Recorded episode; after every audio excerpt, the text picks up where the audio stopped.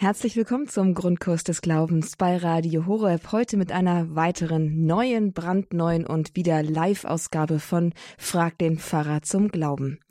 Eine ganze Stunde mit Ihren Fragen zum Glauben können Sie hier erleben und Sie können sie mitgestalten. Ich lade Sie ganz herzlich ein, jetzt wieder mitzutun bei Frag den Pfarrer zum Glauben und Ihre Frage hier beizusteuern.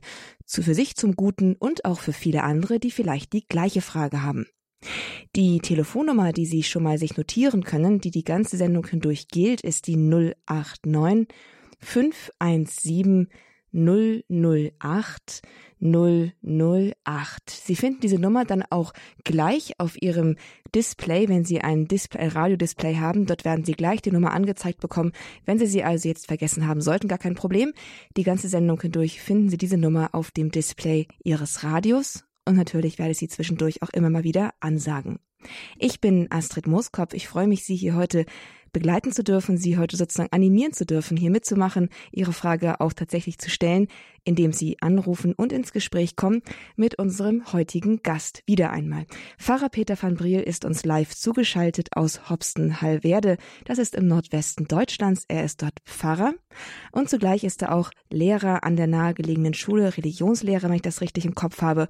Und er steht uns einmal im Monat, so über den Daumen, hier zur Verfügung für Antworten, die Sie an ihn haben. Also ein bisschen Schule bei Radio Horeb im Live-Programm. Ein herzliches Grüß Gott nach Hopsten-Hallwerde. Hallo, Herr, Pfarrer Peter van Briel. Ja, guten Tag, grüß Gott alle zusammen. Ja, schön, dass Sie wieder Zeit für uns haben, Herr Pfarrer. Mal ganz spontan, womit würden Sie denn die Hörer motivieren wollen oder fällt Ihnen spontan etwas ein? Wo, warum sollten die Hörer jetzt anrufen und die Frage sich beantworten lassen? Was fällt Ihnen spontan dazu ein? Wie würden Sie sie motivieren?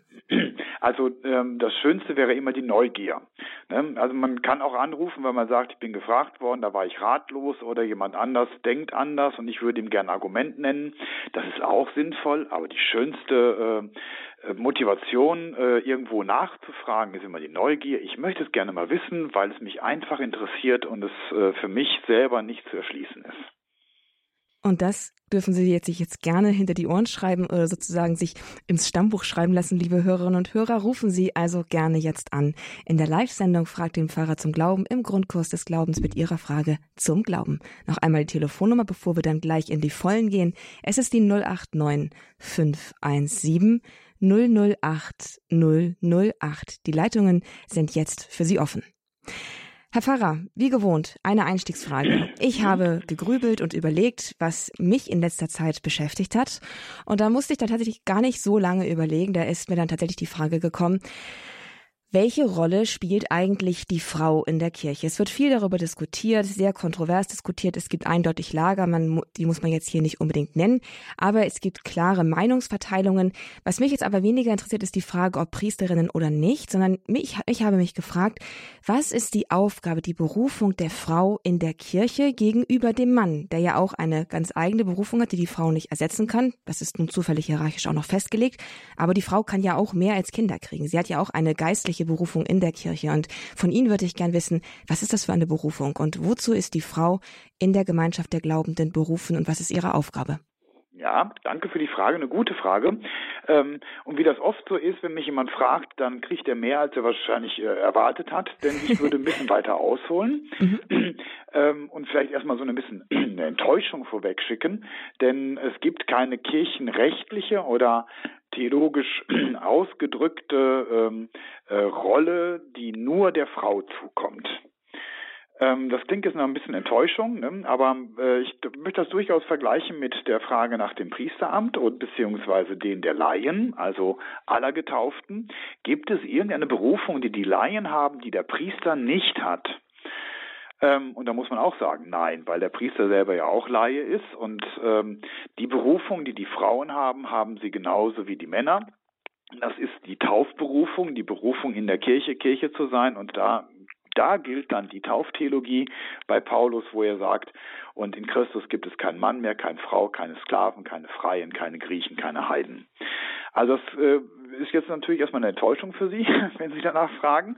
ähm, aber das, äh, um das ein bisschen zu unterscheiden, ähm, äh, eine theologisch definierte und auch eine kirchenrechtlich äh, fixierte äh, Antwort gibt es nicht. Gab es bis vor wenigen äh, Monaten noch. Da war noch der letzte Unterschied zwischen Mann und Frau im Kirchenrecht, abgesehen von der Weihe, äh, dass Frauen nicht Lektor werden durften. Der Papst hat das jetzt gestrichen und damit der, die letzte Ungleichheit im Kirchenrecht äh, zwischen Mann und Frau aufgehoben. Jetzt haben wirklich alle Männer und alle Frauen, insofern sie Laien sind, die gleichen Rechte und Pflichten. Aber es gibt natürlich schon, wenn Sie nach der Berufung fragen, das ist dann eher nicht so eine theologisch gefasste, sondern eine spirituelle oder auch eine lebenspraktische Frage, ähm, eine Berufung für jeden äh, in der Kirche, und da sind jetzt alle mit gemeint, äh, ob jetzt geweiht oder nicht geweiht, ob Mann, Frau oder sonst was, äh, spe speziell seinen Aufgaben, seinen Möglichkeiten, seinen Fähigkeiten in der Welt. Und von daher ergibt sich also eine unterschiedliche Berufung, weil Frauen in der Welt oder äh, im Zusammenhang mit anderen Menschen äh, oft ganz andere Möglichkeiten haben als Männer. Äh, wie aber auch Unternehmer andere Möglichkeiten haben oder Arbeitgeber auf der anderen Seite oder Krankenschwestern oder Handwerker. Jeder hat entsprechend seiner Position und seiner äh, seinen Fähigkeiten, aber auch seiner ähm, Begabung ähm, unterschiedliche Möglichkeiten zu wirken und das ist dann seine Berufung. Und wenn man jetzt nachfragt, was haben denn Frauen vielleicht unter Umständen für Möglichkeiten, vielleicht auch für Fähigkeiten, muss ich auch erstmal wieder ein bisschen warnen. Ich glaube nicht, dass wir ähm, fünf, sechs, sieben Fähigkeiten nennen können, die die Frauen haben, die die Männer nicht haben. Frauen haben äh, vielleicht in eine bestimmte Richtung eher Möglichkeiten, Fähigkeiten, die die Männer weniger haben, aber wir können das äh, nicht so formulieren, dass wir sagen, das kann der Mann und das können keine Frauen und das kann die Frau und das kann kein Mann, ähm, sondern es gibt eben schon Typen, Ausrichtungen, aber ähm, das ist so fließend auch zwischen den Geschlechtern, dass wir das so nicht festmachen können. Aber es gibt natürlich schon Punkte in der Welt, in der äh, Gesellschaft, aber auch in der Familie, die eine Frau einnimmt. In manchen Gesellschaften ist es deutlich stärker getrennt und unterschieden. Bei uns ist man ja in der Gesellschaft bemüht, die Unterschiede nicht ganz so scharf mehr zu machen, wobei wir uns dagegen wehren müssen, die Unterschiede ganz aufzuheben, denn das wäre auch nicht richtig. Ähm, und wenn ich jetzt vorsichtig formulieren müsste, äh, dann würde ich sagen, also die Frau ist äh, eher diejenige, die die Weite der Wahrnehmung im Gegensatz zum Mann äh, eher als Gabe mitbekommen hat. Der Mann ist eher eher. Ne? Es gibt also auch äh, die fließenden Grenzen auch in dem, was ich jetzt sage.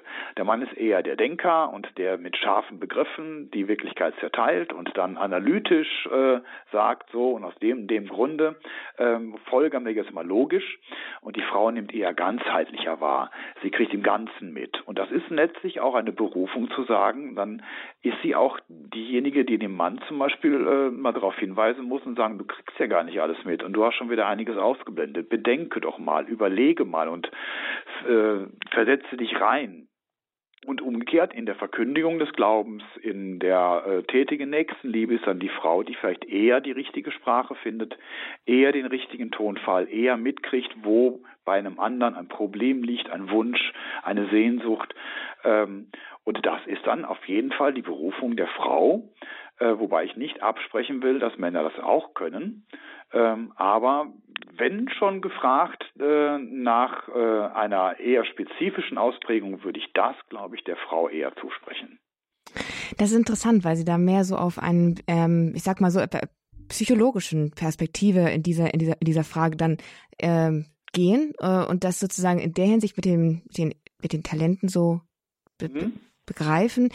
Ähm, wo, mir, wo ich da ein bisschen ins Grübeln komme, ist andererseits hält die, hält die Kirche halt auch sehr stark an dem Geschlechterunterschied fest, auch gerade in der Sexual. Ähm, Lehre oder in der genau in der Lehre von der Ehe, vom überhaupt vom Menschen, da gibt es dann wiederum also als Mann und Frau, das ist sozusagen Ebenbild Gottes und es ist ein Unterschied zwischen ihnen da und der ist ja dann wiederum aber auch nicht doch also das ist jetzt eine Frage an Sie, dieser Unterschied ist ja nun auch nicht nur rein biologisch da, der ist doch auch metaphysisch, theologisch in einer Tiefe vorhanden. Also verstehen Sie, was ich meine? Es ist ja. jetzt nicht nur, Psycho es geht nicht nur Psychologie, sondern es geht auch um eine zutiefst ontologische Beschaffenheit der Seele der Frau und des Mannes, die unterschiedlich sind. Und ich, und ich hätte gedacht, dass in der Kirche so etwas in irgendeiner Form auch spürbar und ähm, in der ja auch niedergelegt ist irgendwie. Ähm, ja, ja und nein. Also erstmal finde ich ganz wichtig, was Sie gesagt haben. Das ist äh, eigentlich der Punkt, an dem wir gerade mit der Welt über, über Kreuz liegen, dass wir glauben, dass wir tatsächlich eine ontologische, das heißt eine von der Seele her äh, begründete Geschlechtlichkeit haben. Also wir sind nicht nur Mann, weil ich zufällig diesen Körper habe, sondern ich bin Mann von der Seele her. Und äh, im Jenseits, zumindest in der Zeit, in der wir keinen Körper haben, bleiben wir Mann und bleiben wir Frau. Ähm, wenn ich jetzt versuche, diese Polarität der Geschlechter zu beschreiben, dann kann ich sie biologisch beschreiben. Ich kann sie psychologisch beschreiben, ich kann sie aber, und das ist eigentlich der äh, entscheidende Punkt, vom Beziehungsgeschehen her umschreiben. Biologisch ist es relativ einfach. Ne? Da kann man äh, die entsprechenden Organe und Funktionen und die Hormone und was weiß ich, auch die Unterschiede in der Hirnstruktur. Äh, aber das ist natürlich nur die eine Seite. Psychologisch wird es schon ein bisschen schwieriger. Äh, da gibt es Tendenzen eher weiblich, Tendenzen eher männlich, aber dann wird es so ein bisschen waschiger. Ähm, Wichtiger scheint mir in der Theologie, dass wir in den Beziehungen als Mann eine andere Position einnehmen als eine Frau. Ähm, diese Position ist aber letztlich äh, nicht jetzt zu beschreiben in bestimmten Eigenschaften und Funktionen, sondern das Entscheidende ist, dass sie einfach unterschiedlich sind. Mann und Frau in ihrer Unterschiedlichkeit bilden äh, ein Gespann, das sich auch äh, als Bild von äh, Gott und Kirche darstellen lässt oder umgekehrt. Gott und äh, Kirche ist Vorbild für die Geschlechtlichkeit und die Spannung innerhalb der Ehe und das auszuhandeln und dabei die eigene Position zu finden. Man sagt ja auch manchmal, der Mann wird erst zum Mann, äh, weil er sich an einer Frau äh, selbst erkennt und umgekehrt die Frau wird erst zur Frau, weil sie in der Gegenwart des Mannes ihre eigenen Vorzüge entwickelt. Und das ist letztlich auch die Aufgabe der Ehe. Aber ich weigere mich jetzt zu sagen, das mhm. ist jetzt diese Funktion. Der Mann muss mhm. entscheiden und die Frau muss gehorchen. Das, das ist nicht richtig. Äh, der Mann muss sehr oft gehorchen, äh, wenn er auf die Frau achtet. Aber er muss ja nicht unbedingt Anweisungen gehorchen. Also sobald ich mich in diese Ebene begegne, begebe, verzettel ich mich selbst und dann haben wir ganz viele Anrufer, die alle sagen, also das stimmt aber so nicht.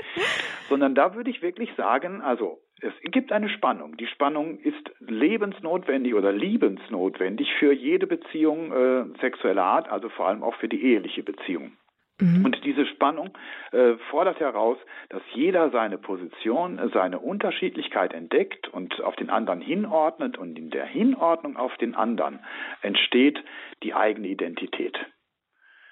Wow. Und was Sie jetzt noch gesagt haben, also die, äh, der ontologische Unterschied, äh, den man doch irgendwie beschreiben und festmachen könnte, würde ich sagen, ähm, behalte ich mich lieber raus. Eigentlich das ist haben eine Sie, philosophische Frage. Eigentlich haben Sie das eigentlich schon beantwortet. Es ist ein bisschen, diese Ontologie wird man sicherlich ein Stück weit auch an der, an der Begegnung mit dem anderen entdecken können. Ich habe mir gerade so gedacht, als Sie das beschrieben, man, ist das Bild so entstanden, eine Ganzheit und man kann irgendwie das, was jeweils ein Teil davon ist, nur dadurch, dadurch begreifen, dass man es in Bezug auf den anderen sieht irgendwie. man kann es nicht rausnehmen und sagen, das ist das, das ist das, sondern man muss sie zusammenstecken und dann muss man sagen, und in diesem Geflecht entwickelt sich irgendwie dann das der Unterschied und auch das Erkennbare, die, die Unterscheidungsmöglichkeit. Also das wurde mir jetzt gerade so sehr, mhm. sehr klar. Ähm, und wenn Sie das gemeint haben, bin ich sehr froh. haben Sie das gemeint? Äh, ja, also ähm, das auch und noch viel mehr. Ne? Ich muss dann vielleicht noch hinzufügen, was klingt jetzt so, als wenn nur der zur Fülle seiner eigenen Entwicklung kommt, der einen Partner an seiner Seite hat und dann klingeln jetzt wahrscheinlich gleich die ganzen Single und sagen, was ist denn mit mir?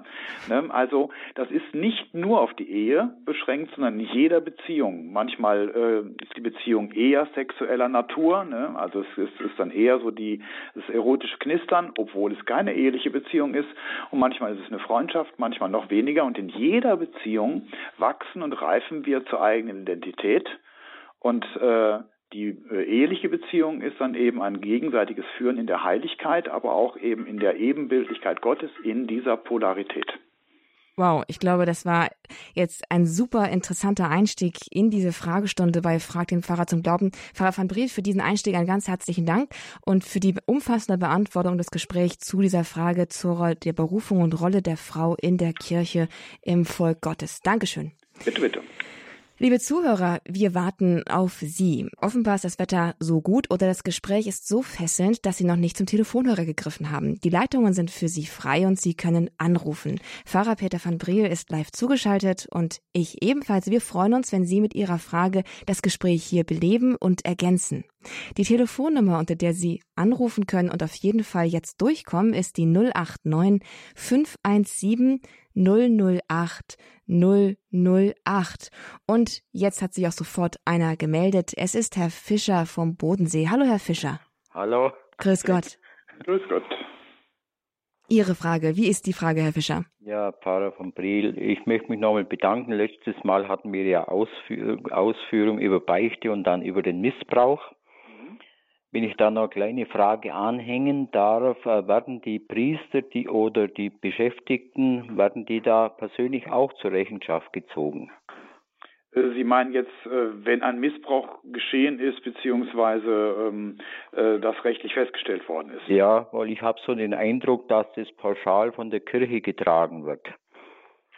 Ähm, das also das äh, der Vertuschungsvorwurf, also das äh ja ja genau und dann auch die finanziellen Auswirkungen praktisch, dass es ja in dem Fall auch dann alle Gläubigen mit mittragen dürfen. Ja, gut. Also das sind jetzt ähm, zwei Fragen, ähm, nämlich einmal grundsätzlich äh, wird es äh, jetzt, äh, sagen wir mal, also mindestens seit äh, 10, 15, 20 Jahren mit, also vor allem seit 10 Jahren, seit 2010, mit so großer Aufmerksamkeit von allen Seiten gesehen, dass ich, glaube ich, kein äh, Bistum in Deutschland, aber vielleicht sogar auch schon keine Nationalkirche mehr in der Welt erlauben kann, irgendwas zu vertuschen irgendwie ein ähm, Verdacht unter den Teppich zu kehren und sobald ein Urteil gefällt ist, so zu tun, als wenn gar nichts gewesen ist. Also es gibt die Konsequenzen, aber die ja. bestehen erst einmal darin, dass es der Staatsanwaltschaft übergeben wird. Ähm, und äh, wenn es ein Urteil gesprochen wird, dann gibt es bei Priestern auch dann normalerweise die Laisierung, das Herausnehmen aus dem Klerikerstand oder eben auch bei anderen Mitarbeitern entsprechende Konsequenzen. Das ist jetzt ziemlich sicher so. Es war vielleicht nicht immer in diesem mhm. Sinne so. Mhm. Mhm. Ähm, ja. Das andere ist, ähm, sobald äh, ein Priester dann auch äh, zu einer Geldstrafe verurteilt wird äh, oder die Entschädigung an die Opfer, ähm, dann äh, tritt tatsächlich der Bischof dafür ein. Ähm, das ist ja bei allen so, was wir Priester sind. Wir sind, so nennt man das, auf dem Tisch des Bischofs geweiht. Das heißt, er ist verpflichtet, für unseren Unterhalt aufzukommen. Das war ja auch diese heiße Diskussion mit den Spielschulden, äh, die ein Priester mal hatte. Ja. Ähm, wir sind also, äh, der, der, Bischof darf uns jederzeit das Gehalt kürzen. Im Gegensatz zu jedem anderen Arbeitgeber darf er sagen, wir haben nicht mehr so viel, Sie kriegen jetzt mal die Hälfte oder äh, das reicht auch. Ähm, wir sind auf den Tisch des Bischofs geweiht und er muss dafür sorgen, dass wir genug zum Leben haben. Äh, das bedeutet aber auch umgekehrt, wenn wir nicht genügend Geld haben, äh, um irgendeine Strafe zu zahlen, und das sollte der Bischof schon prüfen, ob ich unter Umständen das jetzt selbst bezahlen könnte, ja. Ähm, dann tritt er äh, dafür ein. Und das sind dann bei den äh, Geldern des Bischofs dann zum Teil auch Kirchensteuereinnahmen. Und damit verteilt sich das wieder auf alle anderen. Das ist leider so. Es gibt auch andere Einnahmen über Pacht, Mieten oder sonstige Verträge. Aber dass äh, die Kirchensteuer zur Finanzierung der kirchlichen Geschäfte ist und bei den kirchlichen Geschäften die Finanzierung der Priester und bei äh, schuldig gewordenen Priestern dann leider auch äh, äh, die nötige Strafzahlung dazugehört, ähm, das ist so. Ich, ich, danke für diese Antwort. Jetzt möchte ich Sie aber noch ganz was anderes fragen. Ich ja. durfte vor kurzem bei einem Jugendgottesdienst sein in Lindau und der Jugendpfarrer Johannes Prestel hat wirklich sehr eindrucksvoll gepredigt. Mhm. Und, und das Thema war eben die, die Sünderin. Mhm. Und dann war ihm sein Thema auch, was hat jetzt Jesus da in den Sand geschrieben? Mhm. Das ist wohl ja, eher eine Frage die, für Frag den Prof die, zur Bibel, die, oder? Ja, die Frage, ist, also die Frage ist offen geblieben, genau, und darum möchte ich Sie jetzt da fragen, ob Sie ja. also mir da eventuell antworten können. Frau Muskow hat schon gesagt, da können wir vielleicht den Pfarrer in der Bibel, Aha, also den, ja. Professor nochmal fragen, aber ich glaube, ein bisschen Antwort kann ich auch geben, denn ähm, also ganz spezielle Fragen bin ich oft vom Kopf gestoßen. In diesem Fall bin ich mir ziemlich sicher, dass es keiner weiß, aber es verschiedene Traditionen gibt. Also ähm, die eine Tradition ist, äh, dass ähm, er damit nur andeutet, dass dein Name in Gottes Hand geschrieben ist oder äh, deine Sünden sind wie im Sand geschrieben und werden vom Wind verweht. Es gibt auch eine ganz interessante Tradition, äh, die geistliche Art ist, dass Jesus also in den Sand die Sünden derjenigen geschrieben hat, die gerade einen Stein aufnehmen und sie plötzlich ihre eigenen Sünden dort geschrieben sehen. Auch eine interessante Deutung. Zu allen Deutungen müssen wir eigentlich sagen, äh, wir wissen es nicht, es ist nirgendwo erzählt. Vielleicht hat der äh, Professor noch eine andere Deutung aus der jüdischen Tradition, das weiß ich nicht, aber das wäre also zumindest meine Antwort. Ich werde es einfach aufnehmen in die Liste und dann können wir sie einfach bei der nächsten Gelegenheit stellen, Herr Fischer. Einverstanden? Jo, wunderbar. Sehr schön. Ich, ich bedanke mich für die Grüße an alle. Danke, Herr Fischer. Schön, dass Sie angerufen haben. Danke für Ihre beiden Fragen hier in Frag den Pfarrer zum Glauben im Grundkurs des Glaubens heute an diesem wunderschönen, zumeist wahrscheinlich bei Ihnen allen sonnigen Nachmittag. Lassen Sie sich trotzdem nicht davon abhalten, hier anzurufen und Ihre interessante Frage zum Glauben zu stellen. In dieser Stunde bis um 15 Uhr ist Pfarrer Peter van Briel live zugeschaltet und wird Ihre Frage beantworten oder und mit Ihnen darüber ins Gespräch kommen. Herzliche Einladung, diese Gelegenheit zu nutzen.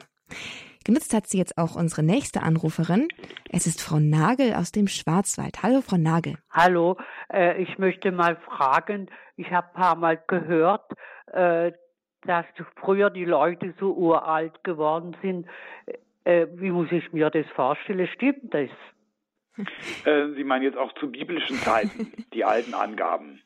Ja. Ähm, ja, also ähm, auch da na nicht auch, sondern in diesem Fall bin ich ein bisschen überfordert, ob es da neuere biblische exegetische Antworten gibt.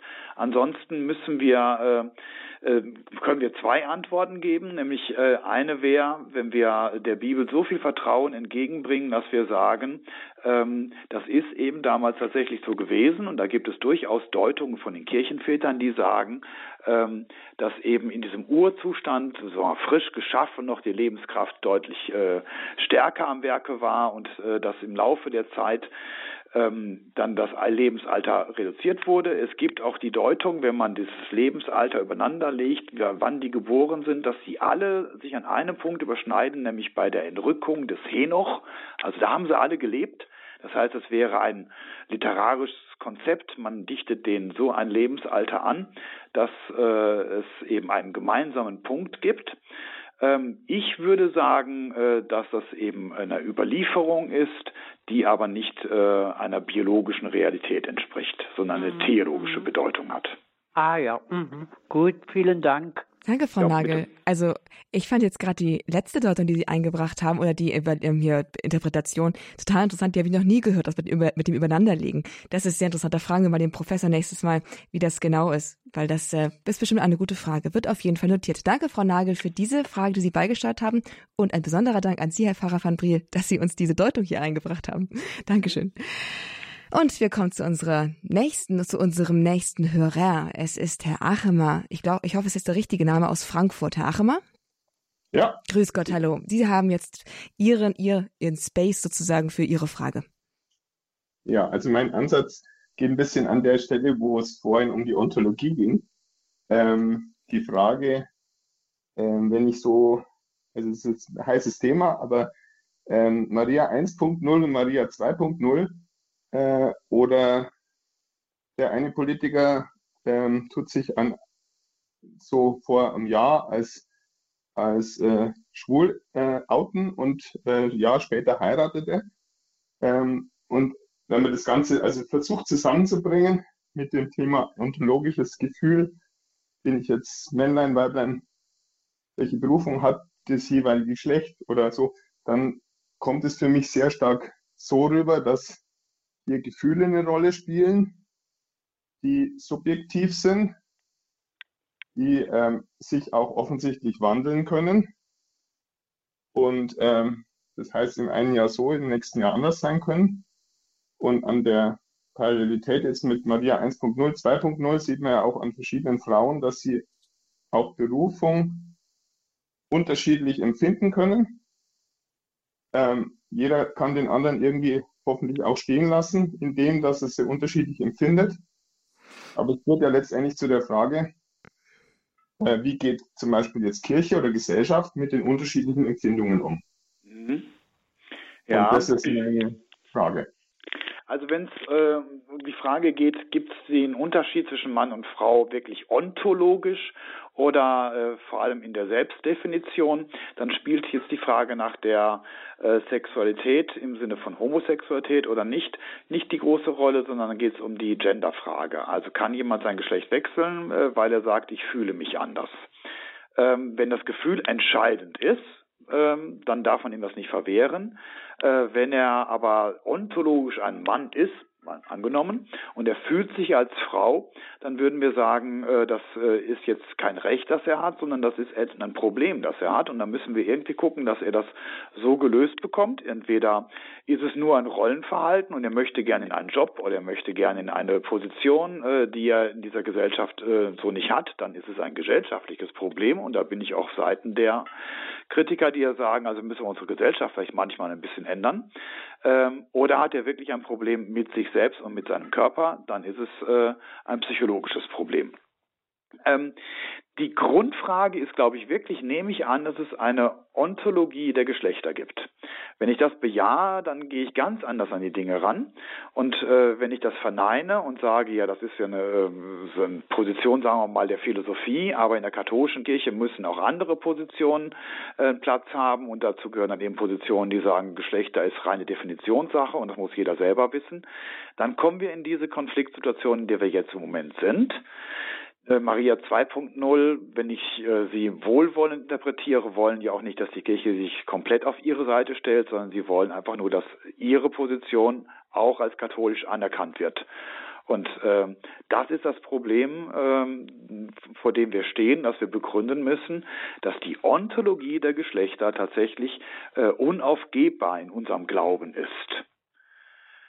Und das ist die Aufgabe der Theologie oder der Anthropologie zu sagen, ähm, das müssen wir jetzt begründen, das müssen wir herleiten und daraus ergeben sich dann Konsequenzen für äh, Maria Dingsbums Null oder äh, den synodalen Weg oder die Frage nach dem Priestertum der Frau oder der Homosexualität und so weiter. Und ganz provokativ gefragt jetzt mal, wie leitet die Kirche das her? Können Sie das vielleicht, also ist das gerade, ist der Rahmen da, um das jetzt hier kurz zu skizzieren oder ist es, ist es zu weit gefasst? Ähm, also ich kann es kurz skizzieren, aber damit wird es dann natürlich immer sehr angreifbar. Ne? Also ich bitte alle mhm. Zuhörer wohlwollend äh, zur Kenntnis zu nehmen, dass ich jetzt also nur einen ganz groben Entwurf mache. Also äh, es fängt biblisch an. Ich äh, wehre mich immer dagegen, etwas allein biblisch äh, zu begründen, aber äh, es fängt eben an, dass der Mensch nach Gott äh, nach dem Abbild Gottes geschaffen worden ist und in einem äh, Wort, äh, in einem Satz geht es weiter, als Mann und Frau sind sie Ebenbild Gottes. Das heißt, es gibt schon eine äh, Polarität in Gott, die sich im Menschen wiederfindet, beziehungsweise eine Polarität zwischen Gott und der Schöpfung, die sich im Menschen wiederfindet, im Schöpfungsakt. Das wäre also ein erster Punkt. Ähm, wenn das nur biblisch wäre und nachher nirgendwo aufgegriffen worden wäre, dann wäre das zu wenig, aber es ist aufgegriffen worden in sehr vielen theologischen Positionen, eben zum Beispiel auch äh, in der äh, Tatsache, dass wir zu Gott Vater sagen, dass äh, Jesus Christus ein Mann geworden ist, nicht nur deswegen, weil eine Frau damals äh, irgendwie ein Ding der Unmöglichkeit gewesen wäre, das stimmt ja auch gar nicht. Ähm, und äh, dann eben von der Kirche wiederum aufgegriffen und wieder positiv gewertet worden ist, dass diese Polarität zwischen Gott und Kirche, Jesus Christus und der Kirche, Braut und Bräutigam, sich wiederfindet am Ende der Zeiten, aber eben auch als Vorwegnahme äh, im Priestertum, äh, im geweihten Priestertum, äh, das dem Mann dann vorbehalten ist, als Zeichen für den Bräutigam, der seine Braut heimführt. Und damit hat man so ein äh, großes Feld, wo man sagt, das ist nicht nur eine Einzelmeinung, das ist nicht nur irgendeine Bibelstelle, das prägt unseren ganzen Glauben. Ich glaube, das ist schon ziemlich hilfreich, Herr Pfarrer van Briel. Danke dafür. Wenn man das mal in dem gegebenen Rahmen, man bedenke die Zeit und auch die Möglichkeiten, jetzt tiefer einsteigen zu können, bedenkt, ist das, glaube ich, wirklich eine gute Antwort, weil sie uns einfach auch hilft, dazu sehen, auch die Schönheit dessen zu sehen im ganz großen Bild. Danke auch an Sie, Herr Achemer, nach Frankfurt für das Einbringen dieser Frage. Ist eine wichtige Frage. Und sicherlich werden wir auch noch in weiteren Folgen oder vielleicht sogar noch in dieser mit weiteren ähnlichen Fragen zu dem Thema konfrontiert werden hier in Frag den Pfarrer zum Glauben mit Pfarrer Peter van Briel. Die sind herzlich eingeladen, hier mit ins Gespräch zu kommen, nicht nur zu Fragen der Geschlechtlichkeit und der Gottesebenbildlichkeit von Mann und Frau, sondern auch zu anderen Fragen des Glaubens, die sie beschäftigen. Da kann es von scheinbar ganz banal bis hochkompliziert gehen. Alles ist hier zugelassen. Rufen Sie jetzt gerne an, hier live in der Sendung unter der 089 517 008 008. Wir freuen uns sehr über Ihren Anruf, über die Möglichkeit, mit Ihnen ins Gespräch zu kommen. Und wenn Sie sich trauen, tun Sie sich nur, nicht nur selbst etwas Gutes, sondern auch anderen, die teilhaben an diesem Gespräch, indem Sie einfach zuhören. Als nächster hat angerufen Herr Schmidt, auch aus Frankfurt am Main. Grüß Gott, Herr Schmidt. Ja, hallo. Hallo. Wie ist Ihre Frage? Vielleicht äh, nicht die richtige Frage für diese Sendung. Ich habe mich später erst eingeschaltet und es ist eher eine Frage zur Bibel. Ich will sie trotzdem kurz stellen. Zusammen mit meiner Frau machen wir seit geraumer Zeit so eine äh, Alttestament-Lesung und da sind wir immer wieder gestoßen, zum Beispiel im Buch der Könige, auf ähm, die, die Tatsache, dass Israel oder Juda fremden Göttern huldigt und dann wird immer wieder von den Kulthöhen und von den Kultpfählen gesprochen, dass sogar äh, Könige, die jetzt wieder treu zum Glauben zu, zurückfinden, ähm, diese Kultpfähle beispielsweise stehen ließen oder hm, dass das nicht ganz konsequent weggeräumt wurde. Unsere Frage ist dann, und die ist schon seit geraumer Zeit, wollte ich die stellen, jetzt habe ich zufällig die Sendung eingeschaltet. Die Frage ist, was äh, beinhalten diese Kulthöhen, diese Kultpfähle, äh, worin besteht ganz konkret die Sünde? Ich denke da immer irgendwie an äh, Tempelsexualität oder sowas, aber ich habe keine Ahnung. Mhm. Ähm, in diesem Fall bin ich dann auch ganz offen und sage, ähm, habe ich auch keine Ahnung. Ich kenne diese Stellen und äh, die Rechtgläubigkeit aller Könige wird immer daran festgemacht, er hat die Kulthöhen äh, abgeschafft, er hat sie wieder ja. eingerichtet und daran hängt äh, allein daran, ich weiß auch, dass es darum geht, dass der Tempel als alleiniger Ort der Anbetung Gottes äh, sein sollte und die Kulthöhen einmal eine Konkurrenz zum Tempel waren, also eher was Wirtschaftliches. Ne, die gingen nicht mehr zum Tempel, aber dass sie auch äh, eine, ein Problem war, dass da heidnische Gottheiten oder lokale Gottheiten und das ging dann schon theologisch gegen die Einzigkeit Gottes. Aber was da jetzt der Kult genau beinhaltete an diesen Stellen, da müssen Sie den Prof fragen. Das, das weiß ich. Versuche ich dann beim nächsten Mal auch zu tun. Ja. Vielen Dank erstmal. Ja? Bitte, ja. Danke, Herr Schmidt. Ihre Frage ist notiert, alles auf meinem Zettel und wird dann beim nächsten Mal hoffentlich dann eingebracht, falls Sie nicht persönlich durchkommen. Versuchen Sie es einfach gerne dann bei der nächsten Sendung. Schön, dass Sie jetzt hier angerufen haben. Und jetzt kommen wir zu einem nächsten Hörer, einer nächsten Hörerin. Grüß Gott, hallo. Mit wem bin ich verbunden? Hallo? Können Sie uns hören? Ja, gut, okay. Der Herr oder die Dame hat jetzt wieder aufgelegt. Gut, die Leitungen sind wieder frei für Sie, liebe Zuhörerinnen und Zuhörer, hier bei Frag den Pfarrer zum Glauben im Grundkurs des Glaubens bei Radio Horab. Eine Live-Sendung mit Ihnen zusammen und sie funktioniert auch nur mit Ihnen zusammen.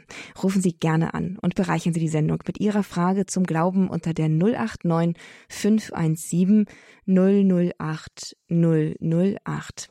Es geht um den Glauben. Es gibt auch eine ähnliche Sendereihe, die heißt Frag den, den Prof zur Bibel.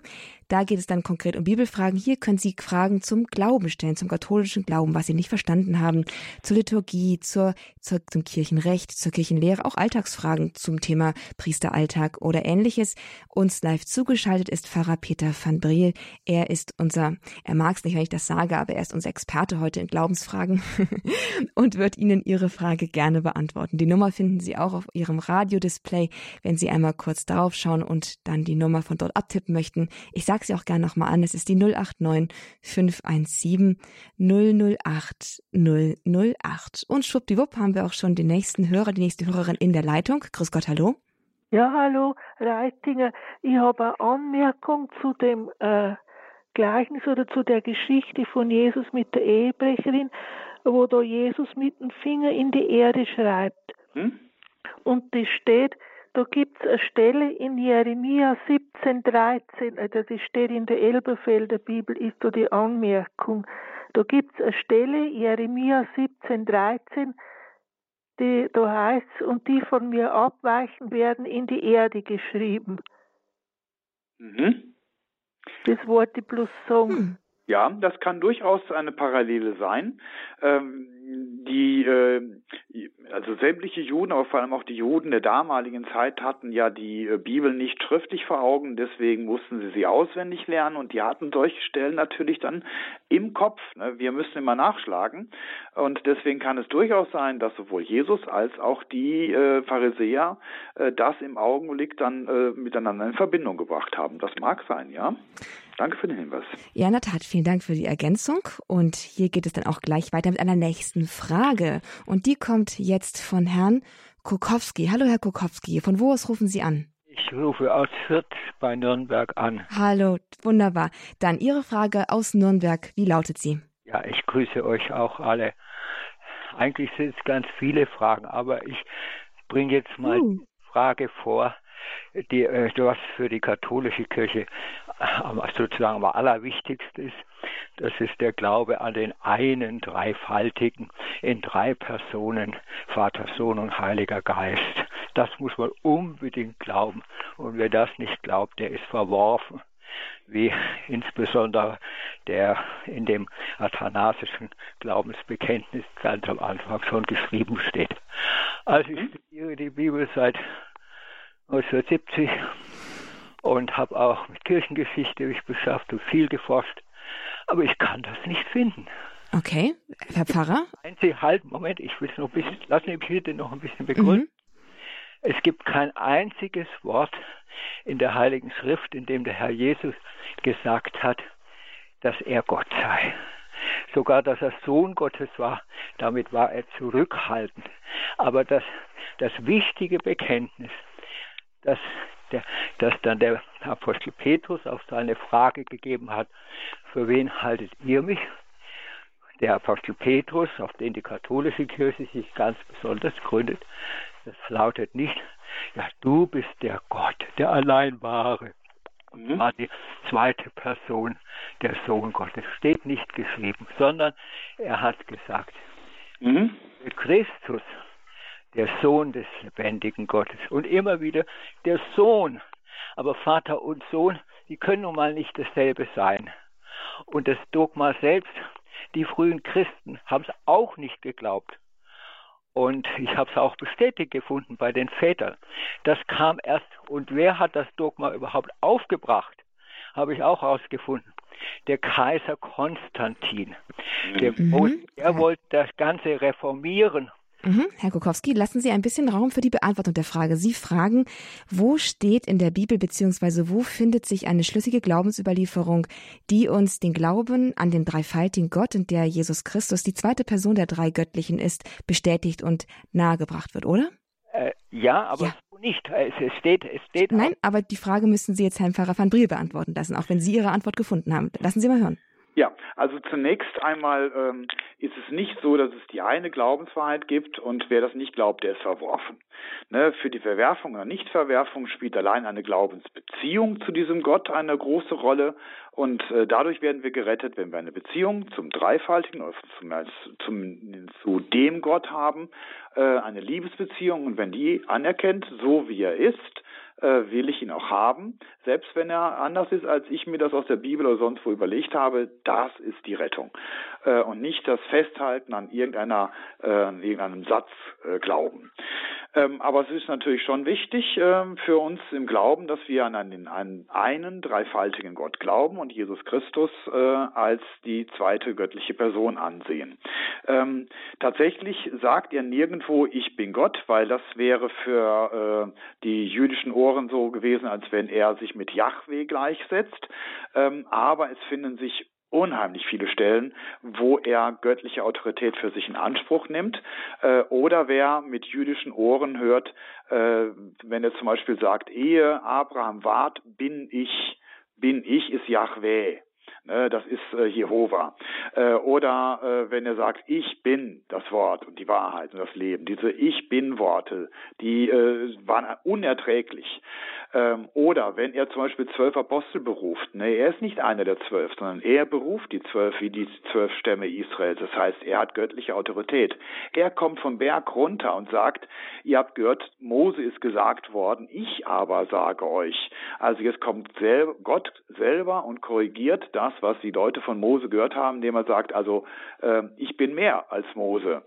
Äh, und so weiter. Ne? Wenn er sagt, der Menschensohn, damit meint er sich selbst, ist der Herr über den Sabbat. Jeder Jude wusste, der Herr des Sabbats ist Yahweh, das ist Gott. Er macht sich zu Gott, wenn er sagt, der Sabbat dient mir. Ne? Also die Mutter von Edith Stein, als sie hörte, dass Edith Stein äh, christlich geworden ist, sie ist als Jüdin aufgewachsen, hat gesagt, ach ja, Jesus ähm, ist ja auch gar nicht so schlecht. Hätte er sich nur nicht zu Gott gemacht. Und das ist das, die Quintessenz, die ein Jude äh, eindeutig ziehen muss, der äh, mindestens das Matthäusevangelium liest, da ist es besonders deutlich, aber wer das Evangelium, also die vier Evangelien liest, der kommt zu keinem anderen Stoß. Hier ist einer, der erhebt göttlichen Anspruch für sich. Und daraus dann jetzt die Dreifaltigkeit und äh, die Göttlichkeit Jesu zu basteln, war eine philosophische Aufgabe. Wie soll das gehen? Ein Gott im Himmel, ein Gott, der steht hier vor uns und dann kommt noch ein äh, Heiliger Geist rein. Das hat einen gewissen Prozess gegeben, dann hat es Formulierung gegeben, aber äh, ihre letzte Bemerkung, dass der Kaiser Konstantin das Dogma erfunden hat, das ist eine fromme Legende, die im Grunde keiner mehr vertritt, der sich in der Theologie und in der äh, Geschichtswissenschaften auskennt.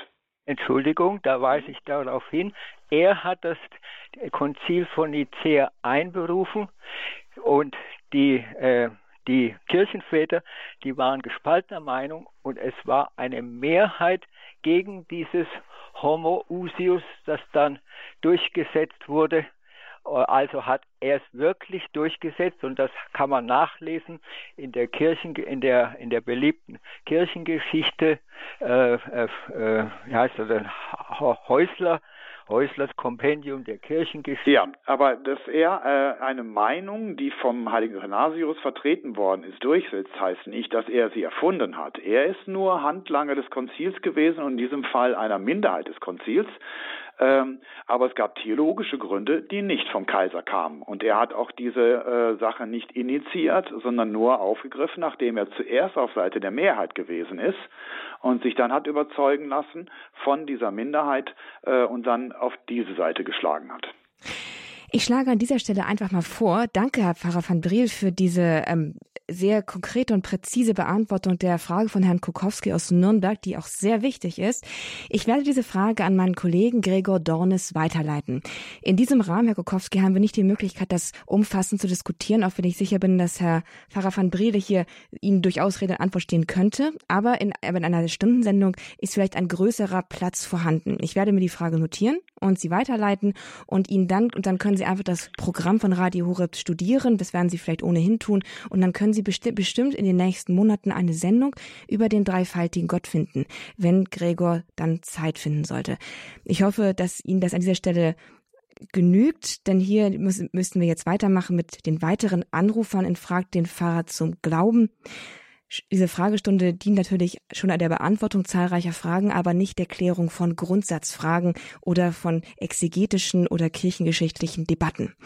Dort trotzdem mhm. danke, dass Sie es eingebracht haben und ich denke, wir haben für diesen Rahmen das gut geklärt. Oder? Herr Pfarrer, stimmen Sie mir zu? Ja, ich danke für Ihre äh, Intervention. Ähm, das ist tatsächlich eine Frage zwischen den Konfessionen. Gerade beim evangelikalen Bereich gibt es viele dieser Diskussionen, auch aus dem Bereich der Zeugen Jehovas.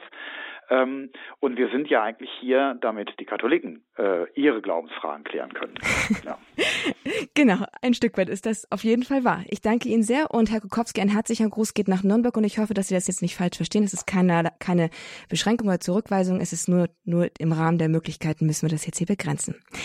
Wenn Sie, liebe Zuhörer, noch die Gelegenheit jetzt ergreifen möchten, Ihre faszinierende, interessante und total wichtige Frage zu stellen, dann rufen Sie jetzt noch an. Es ist noch Zeit, eine Viertelstunde, ein bisschen weniger, damit Sie hier zu Wort kommen können. Die Telefonnummer ist die 089 517 008 008.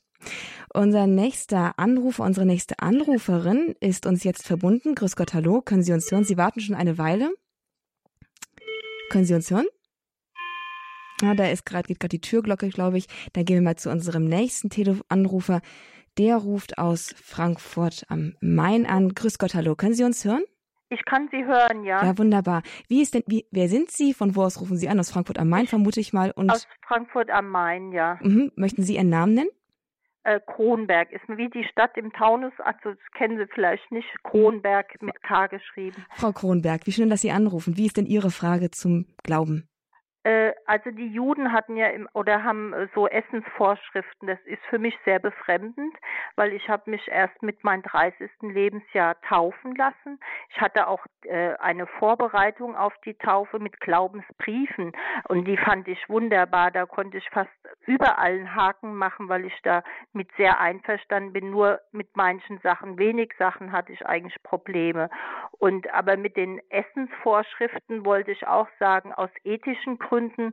Zum Beispiel esse ich jetzt seit 20 Jahren kein Fisch, obwohl ich das auch gerne esse, weil ich einfach mit Naturschutz mhm. mich viel beschäftige. Und ich finde immer dieser Aspekt, dass, dass, dass wir das so ausblenden. Der Tag der Tag des äh, Planeten war am 10. Mai, wo eigentlich hätte nachwachsen können die Nachhaltigkeit an den Ressourcen, die wir verbrauchen.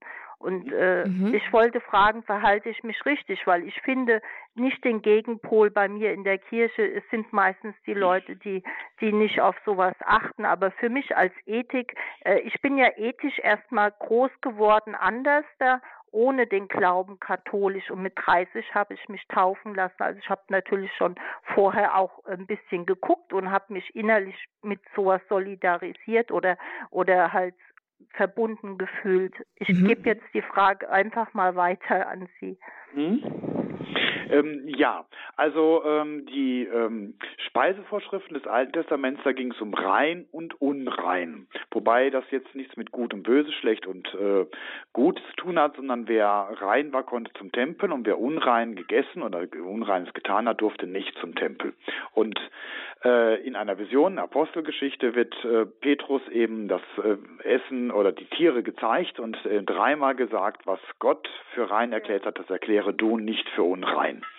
Und das ist für uns bindend. Das heißt, wenn Sie ähm, nicht ähm, sich erheben und sagen, ich erkläre jetzt neuerdings doch wieder irgendwas für rein oder für unrein, dann ist alles in Ordnung. Sie dürfen sich einen äh, Speiseplan zurechtlegen, wie Sie möchten, für sich selber. Sie können auch ethische Gründe dafür anführen, warum man bestimmte äh, Produkte, Tiere oder sowas nicht essen sollte, weil die schlecht gehalten werden oder weil man damit irgendwas äh, ökologisch bewirken kann. Alles das ist in Ordnung, äh, ist aber eben keine Theologie. Ne? Da können eben auch Katholiken anderer Meinung sein und sagen, nee, ich habe da andere Informationen oder ich setze andere Schwerpunkte. Und solange wir uns gegenseitig gelten lassen, uns gegenseitig bereichern mit äh, Einblick in ethisches und wirtschaftliche Zusammenhänge, ist das alles bestens in Ordnung. Da gibt es religiös überhaupt keine Bedenken. Okay, gut, das beantwortet mir teilweise die Frage halt, weil der Planet ist sehr in Not, ne? Er stirbt mhm. eigentlich an der Überbevölkerung der Menschen und wie wir mit ihm umgehen. Mhm. Also die Plastikeinlagerung in, in, in das äh, Meerwasser äh, ist schon mikroskopisch klein. Also man, äh, man erschrickt darüber, was wir eigentlich konsumieren. Ja, äh. also es gibt durchaus ethische, drängende Fragen, denen wir uns als Christen auf jeden Fall stellen müssen, aber sie werden deshalb nicht unbedingt zu theologischen Fragen. Ne? Also da muss man dann eben sagen, also aus den Sachgründen, die Sie jetzt gerade genannt haben, ist das und das notwendig, darüber kann man diskutieren, aber es berührt eben nicht die Theologie, sondern die Motivation kommt aus dem Glauben heraus, aber nicht die Information über das, was wir jetzt als nächstes tun müssen. Ganz wichtiger Impuls von Ihrer Seite, Frau Kronberg, aber auch gleichzeitig natürlich ein wichtiger Gegenimpuls hier von Pfarrer Peter van Briel. Ich denke, der Papst Franziskus hat das mit seiner Umwelt, äh, sag ich mal, Schiene ganz gut eigentlich auf den, auf den Weg gebracht, wie wir Christen damit umgehen können. Ein Bewusstsein, eine Diskussionskultur über den Schutz der Umwelt, über das, über den Schutz der, des gemeinsamen Hauses, die Erde aber gleichzeitig keinerlei theologische Verpflichtung. Danke für diesen Impuls hier im Grundkurs des Glaubens bei Frag den Pfarrer zum Glauben. Und jetzt kommen wir zu unserer letzten Hörerin der heutigen Sendung. Sie ruft heute aus Norwegen an. Es ist Frau Messerer. Hallo, grüße Sie, Frau Messerer. Hallo, grüß Gott. Hallo, wie ist Ihre Frage? Ja, meine Frage ist äh, eine Frage zu den Zeitverhältnissen. Im Lukas-Evangelium steht es, Sie sollen äh, bei, äh, am Himmelfahrtstag, Sie sollen in der Stadt bleiben, bis der äh, Geist Gottes über Sie äh, runterkommt. Äh, und dann finden wir uns im Johannesevangelium plötzlich am See Genezareth. Ja, auch das ist, glaube ich, wieder eine Frage für Frag den Prof zur Bibel, oder?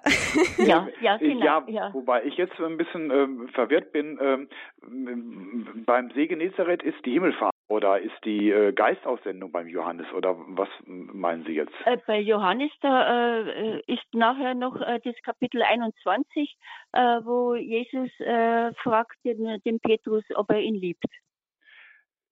Ja, aber das ist ja noch vor der Himmelfahrt gewesen. Ja, also, freilich. Aber, ja. aber Sie sollten doch äh, äh, in der Stadt bleiben, ähm, in Jerusalem ja. bleiben. Die erste Nachricht ist ähm, die, an die äh, Jünger nach der Auferstehung, geht äh, nach Galiläa. Dort wird euch der Herr begegnen. Und danach kehren sie nach Jerusalem zurück. Aber jetzt habe ich Ihre Frage verstanden und jetzt könnte ich auch sagen, das ist jetzt wirklich eine Frage der Chronologie der Auferstehungsereignisse, die äh, vielleicht ein Professor besser klären kann.